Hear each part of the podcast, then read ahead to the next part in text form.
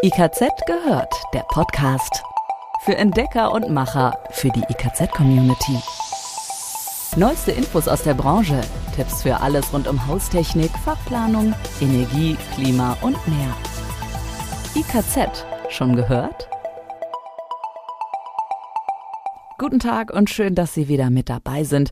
Sie hören die neue Folge des Podcasts IKZ gehört. Mit mir, Andrea. Und Dirk aus dem IKZ Podcast Team. Auch von mir ein herzliches Hallo. Wir bringen Sie regelmäßig auf den neuesten Stand rund um die Themen Haustechnik, Energie, Klima und Fachplanung. Alle Infos, über die wir sprechen, finden Sie zum Nachlesen nochmal auf unserer Internetseite, in den Podcast-Beschreibungstexten und ganz klar in unseren Fachmagazinen. Heute geht es um diese Themen. Hier ist unser Überblick. Abschied von der Leuchtstoffröhre und neue Trinkwasserverordnung in Kraft getreten. Vielleicht haben Sie es schon mitbekommen. Seit Ende August dürfen Leuchtstoffröhren, fachlich korrekt T5 und T8-Lampen, nicht mehr in den Verkehr gebracht werden. Das heißt, sie werden in Europa nicht mehr produziert oder eingeführt. Eine Alternative heißt Retrofit LED. Die Ersatzlampen sehen aus wie Leuchtstofflampen. In ihrem Inneren verbirgt sich jedoch eine effiziente Technik, die deutlich weniger Strom verbraucht und ganz ohne Quecksilber auskommt. Was es bei der Umrüstung zu beachten gilt, das klären wir in dieser Folge von IKZ gehört. Und lange angekündigt und erwartet ist die novellierte Trinkwasserverordnung am 24. Juni dieses Jahres, also 2023, in Kraft getreten. Das weitaus meiste ist Fachleuten altbekannt, manches jedoch ist neu und alle Aussagen finden sich in anderen Paragraphen als bisher. Wir beleuchten wesentliche Änderungen dieser wichtigen Verordnung. Abschied von der Leuchtstoffröhre.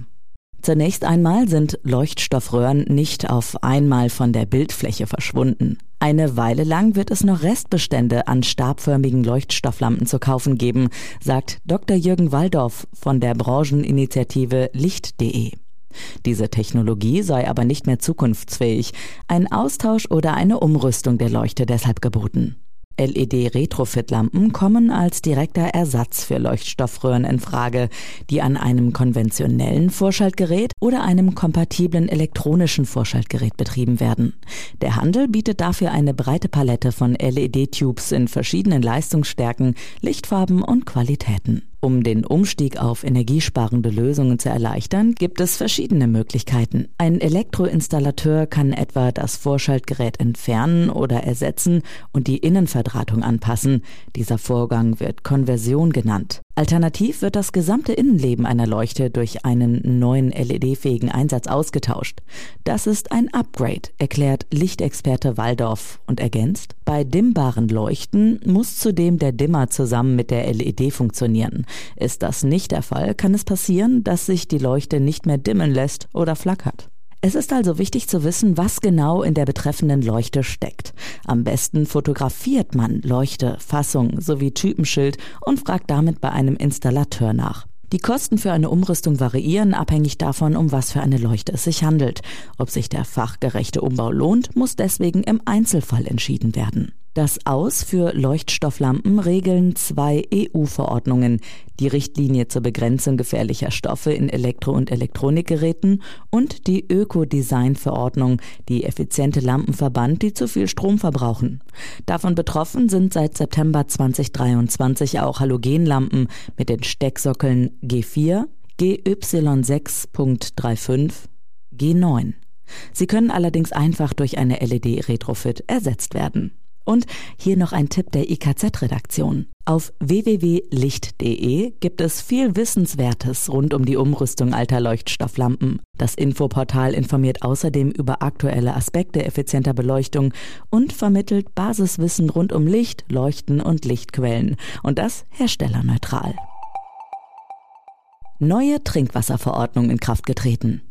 Was der Gesetzgeber unter einer Neufassung der Trinkwasserverordnung versteht, zeigt allein schon der Vergleich der Anzahl alter und neuer Paragraphen. Kam man bisher mit 25 Paragraphen aus, so sind es nun 72.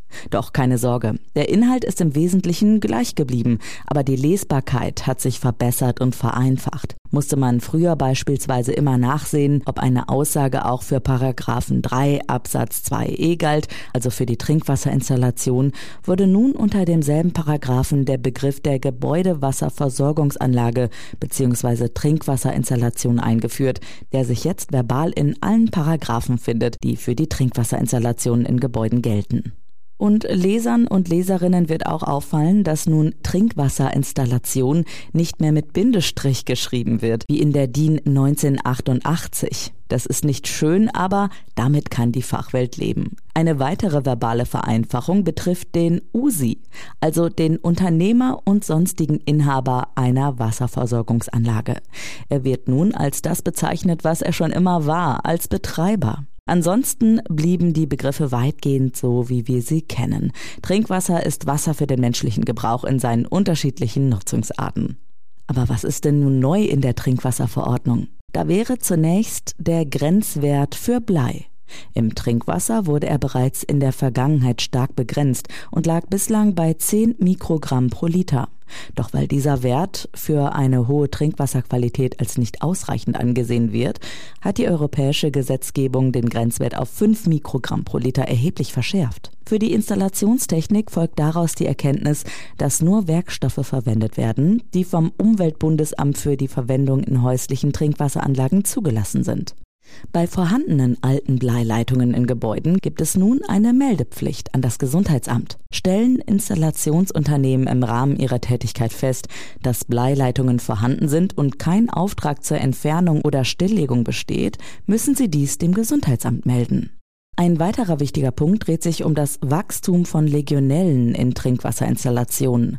Sanitärbetriebe müssen nun etliche Neuerungen bei Wartungen oder bei Kontrollen der Trinkwasserqualität in den unterschiedlichsten Gebäuden beachten. So muss beispielsweise nicht erst dann eine Meldung an das Gesundheitsamt erfolgen, wenn der technische Maßnahmenwert, also der Grenzwert für Legionellen in der Trinkwasserinstallation überschritten wird.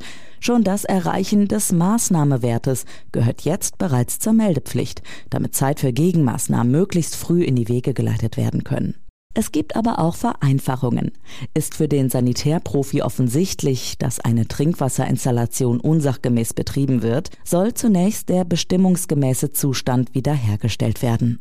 Somit kann sich eine umfassende und kostenintensive Gefährdungsanalyse erübrigen, wenn die Ursache für das Legionellenwachstum dadurch nachweislich behoben werden kann.